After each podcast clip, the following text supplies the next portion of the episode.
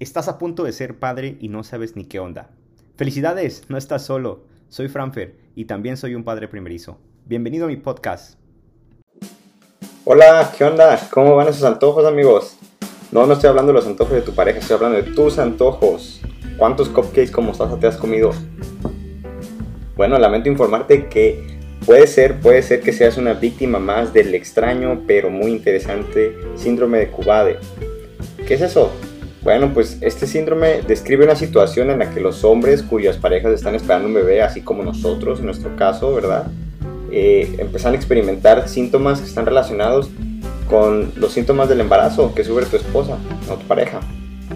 Y bueno, si bien algunas investigaciones sugieren que esto podría ser común, realmente no es una enfermedad ni física ni mental reconocida. Así que, bueno, parecía una leyenda urbana, pero muchos reportan que sí sucede. En fin, los síntomas que se relacionan con Cubade varían y generalmente ocurren solo durante el primer o durante el tercer trimestre del embarazo. Pueden ser síntomas físicos o pueden ser síntomas psicológicos y aquí les van uno de esos síntomas físicos para que los vayan revisando en su checklist. Pueden ser que tengan náuseas, acidez estomacal, dolor abdominal, uh, distensión abdominal también, cambios en el apetito, problemas respiratorios, dolor de muelas, calambres en las piernas, dolores de espalda e irritaciones urinarias. O también puede ser los síntomas psicológicos, los cuales son o pueden incluir cambios en tus patrones de sueño, que ya no puedas dormir como antes o que duermas mucho más, ¿verdad? Que te sientas muy cansado, que hagas tomar la siestita cada rato, que tengas ansiedad, depresión, disminución del líbido, es decir, de tu apetito sexual o incluso que andes muy pero muy sentimental, puede ser, ¿sí? Ya sea que el síndrome de Cubade sea real o no, lo que sí es cierto es que convertirse en un padre, convertirse en nuevo padre, puede ser una experiencia tanto emocionalmente estresante, tanto muy, muy emocionalmente buena como, como muy preocupante, pero realmente genera mucho estrés, ¿sí? Y bueno, entonces, ¿qué onda con los antojos raros? Hay tantos, tantos antojos raros, no sé cuáles han sido los eh, antojos más extraños que ustedes han tenido o que sus esposas han tenido, pero en nuestro caso, uh, mis antojos no han salido más allá de lo normal, chocolates, helado, pizza, cosas por el estilo, esto es lo que siempre traía yo de antojo, aunque realmente esos alimentos ya no eran parte de mi dieta desde hace muchos meses.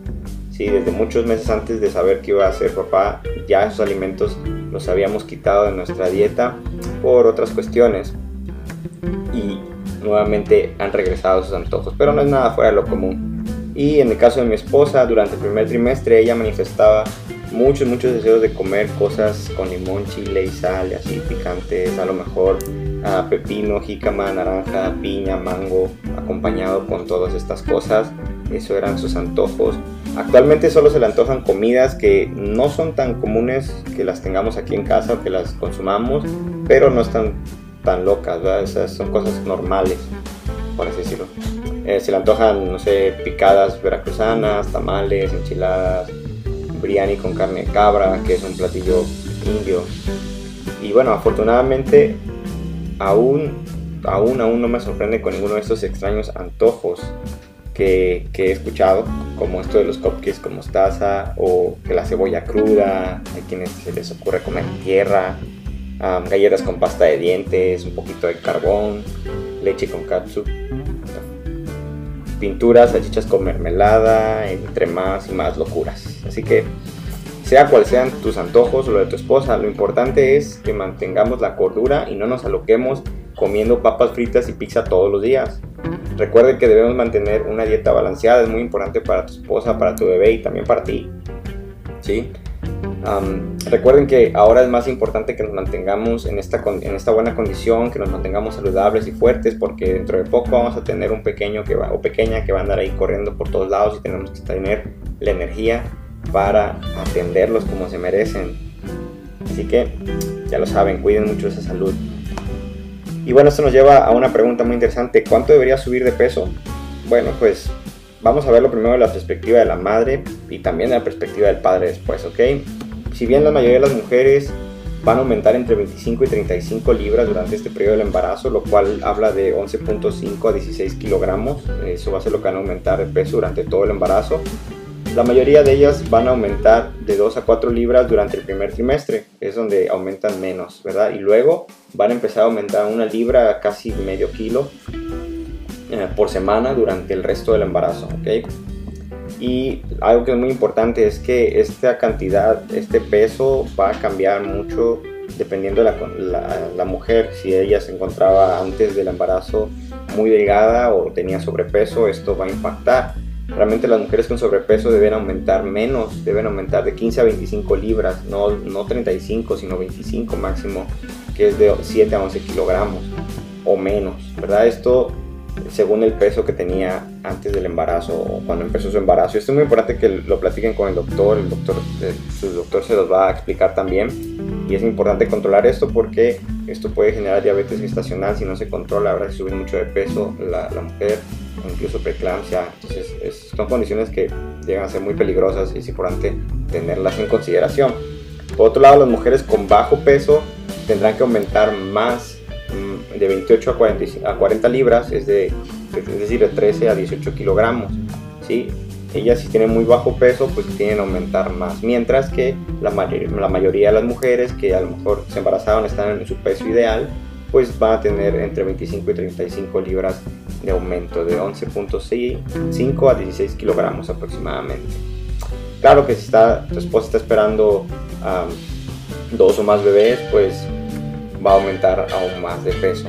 Eh, en las mujeres que tienen gemelos, ellas necesitan aumentar de 37 a 54 libras, es decir, de 16.5 a 24.5 kilos. Recuerda siempre que una dieta equilibrada y rica en nutrientes junto con ejercicio es la base para un embarazo saludable.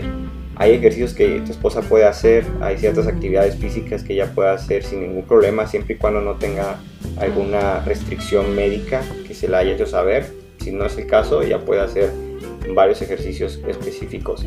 Ah, actividades físicas, pues puede, puede nadar o la favorita caminar, ¿verdad? Porque no necesitas más que salir y empezar a caminar y, punto, ¿verdad? Entonces, realmente es muy bueno que, que tengan esa actividad física, que no se mantengan todo el tiempo eh, sentados sin hacer nada, sino que haya actividad física. Esto lo va a beneficiar mucho a tu, a tu esposa y a tu bebé.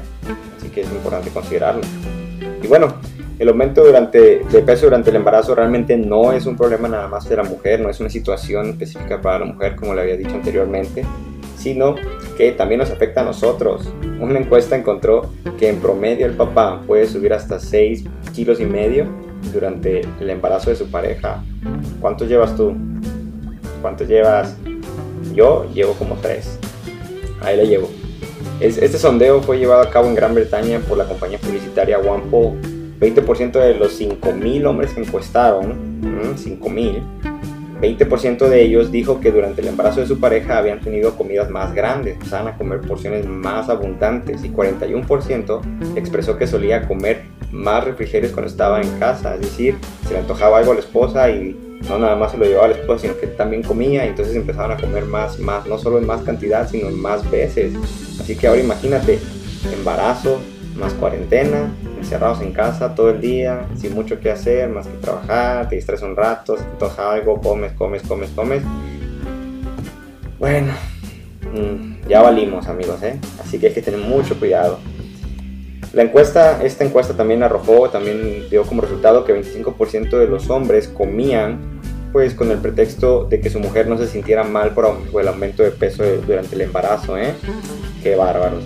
Porque recordemos, una de nuestras tareas más importantes en este periodo es mostrar nuestro compromiso, nuestra solidaridad y nuestra empatía con nuestra mujer. Por lo tanto, como y que no, también subimos de peso con ellas.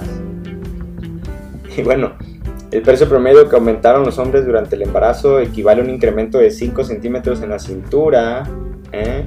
Y un 25% de los encuestados se vio obligado a comprar ropa de paternidad. ¿Ropa de paternidad? No sé. Pero bueno, en mi caso los pantalones talla 32 que ya había dejado de usar a finales del año pasado, cuando pude bajar casi 15 kilos, eh, ya me están empezando a quedar otra vez. No, Así que yo les reporto que estando en la semana 24 de embarazo ya llevo 3 kilos arriba casi y contando. Cuidado con ustedes. Mucho, mucho cuidado. No hay que confiarse demasiado de esos antojos y es mejor mantener una buena alimentación. Y bueno, ¿por qué es importante que la mamá se alimente bien cuando está embarazada? Bueno, ya lo sabemos, es para el beneficio de ella misma, para evitar enfermedades, para el beneficio de tu bebé. ¿sí? ¿Alguna vez te has preguntado ¿Cómo puede ser razonable que la mujer llegue a ganar de 25 a 35 libras en promedio cuando el bebé solamente pesa una fracción de eso? Bueno, pues hay muchas cosas que considerar. El aumento no solamente es por el peso del bebé, sino que hay muchas otras cosas. Podemos hablar de, eso rápidamente y podemos decir que en promedio el bebé pesa 7.5 libras, pero también hay 7 libras de proteínas, grasas y otros nutrientes que, nutrientes que la mamá empieza a almacenar en el cuerpo que le van a servir durante este, este periodo de embarazo y después ¿sí? También tenemos 4 libras de sangre adicional, hay mucha más sangre circulando por el cuerpo de la mamá, que es la que se utiliza también pues, para soportar la vida del bebé. Y hay 4 libras también más en líquidos corporales, corporales adicionales, tenemos 2 libras de aumento del tamaño del pecho y tenemos 2 libras más que ah, del tamaño del aumento del, sí, del, tamaño del útero después de, de su aumento y 2 libras más de líquido amniótico es el, ese, es el líquido en el que está tu bebé ahí flotando, eh, ¿verdad? Dos libras más, 1.5 libras más para la placenta y si sumamos todo eso, pues ahí das las cuentas. Y bueno, por supuesto, los patrones de aumento de peso durante el embarazo varían, no son iguales. Es normal ah, ganar menos peso si empiezas el embarazo con más peso y ganar más peso si, eh, si te vas a tener más de un bebé, ¿verdad? es embarazo múltiple. O si estabas muy bajita de peso antes de iniciar, pues hay que subir más. Eso es, eso es normal. Lo más importante es que el peso, ah, más importante que el peso es de qué están compuestas esas libras adicionales, es decir, el valor nutrimental que le estás dando. Cuando tu mujer está embarazada, lo que come es la fuente primordial de la nutrición de tu bebé.